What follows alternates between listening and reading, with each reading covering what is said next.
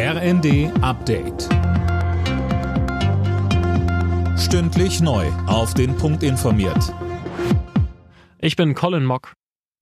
Nach Berichten über russische Spionage bei der Bundeswehr hat sich jetzt auch Kanzler Scholz zu Wort gemeldet.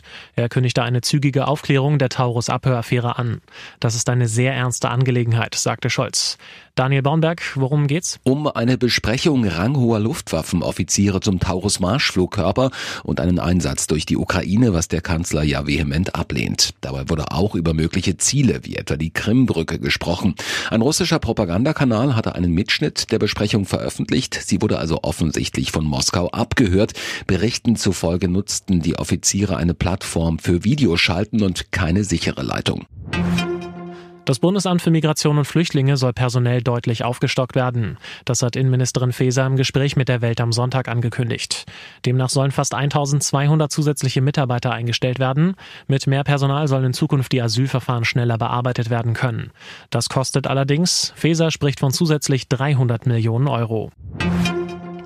Das Landeskriminalamt Niedersachsen erhöht den Druck auf den Ex-RAF-Terroristen Burkhard Garweg und hat neue Fahndungsbilder von ihm veröffentlicht. Die wurden in der Wohnung der früheren RAF-Terroristin Daniela Klette in Berlin gefunden und sind laut Polizei in den letzten Jahren entstanden. Sie zeigen den mutmaßlichen Garweg beim Essen oder zusammen mit verschiedenen Hunden. Die Ermittler bitten um Hinweise. Protestaktion vor dem Kanzleramt in Berlin. Klimaaktivisten der letzten Generation haben mit orangener Farbe Hilfe eure Kinder auf die Fassade geschrieben.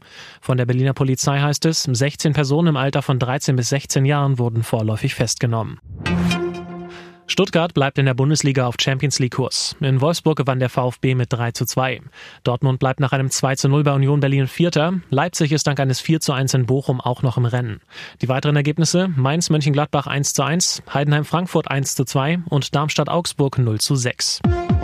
Alle Nachrichten auf rnd.de